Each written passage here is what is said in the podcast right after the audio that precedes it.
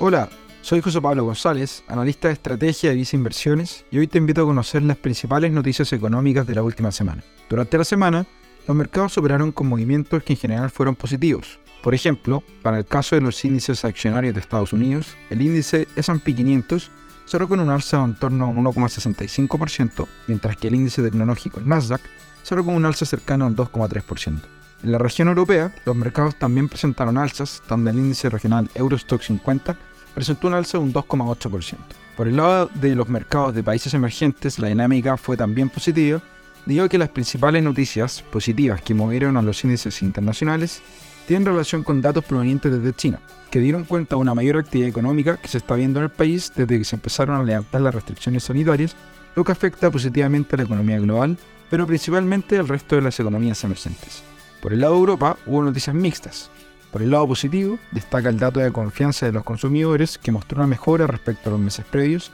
debido a que también se han ido disipando los riesgos de recesión en la región. Por el lado negativo, destacan los datos de inflación que sorprendieron al alza, tanto los datos de la zona euro como un todo, como los registros de los países de Alemania, España y Francia. En el ámbito local, se publicó el día miércoles el dato del IMASEC correspondiente al mes de enero, donde ahí el dato dio cuenta de que la actividad económica local se ubicó por sobre las estimaciones del consenso, mostrando allí una expansión año a año de un 0,5%.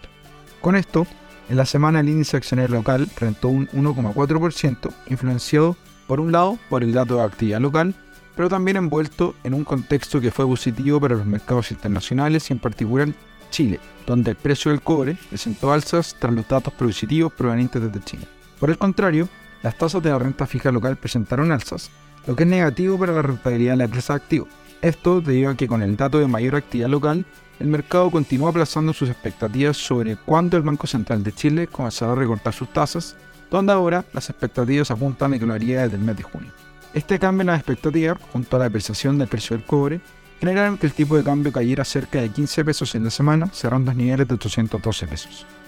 Recuerda que puedes mantenerte informado junto a Visa Inversiones y si quieres saber más sobre nuestras recomendaciones, te invito a revisar nuestro sitio web viceinversiones.cl o contacta directamente a tu ejecutivo.